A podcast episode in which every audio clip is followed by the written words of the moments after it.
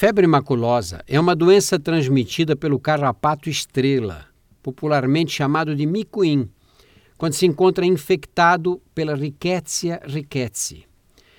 O micuim é um carrapato hematófago, isto é, que, que come sangue, se alimenta de sangue. Ele pode ser encontrado em animais de grande porte, bois, cavalos, cães, aves domésticas, roedores, especialmente na capivara, o maior de todos os reservatórios naturais do carrapato. Para haver transmissão da doença, que não passa de uma pessoa para outra, o carrapato estrela precisa ficar pelo menos quatro horas fixado na pele das pessoas. Né? Não existe vacina contra a febre maculosa brasileira. A febre maculosa começa abruptamente com um conjunto de sintomas semelhantes aos de outras infecções, aos de outras infecções. Febre alta, dor no corpo, dor de cabeça, inapetência, desânimo. Depois aparecem pequenas manchas avermelhadas que crescem e se tornam salientes.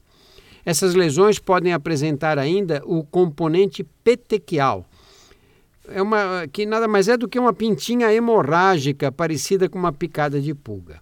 É importante destacar que a erupção cutânea da febre maculosa é generalizada e manifesta-se também na palma das mãos e na planta dos pés.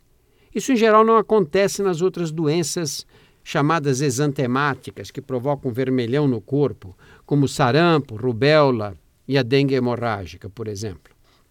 A febre maculosa tem cura, desde que o tratamento com antibiótico seja introduzido nos primeiros dois ou três dias da enfermidade. Atraso no diagnóstico e, consequentemente, no início do tratamento pode provocar complicações mais graves e mesmo fatais.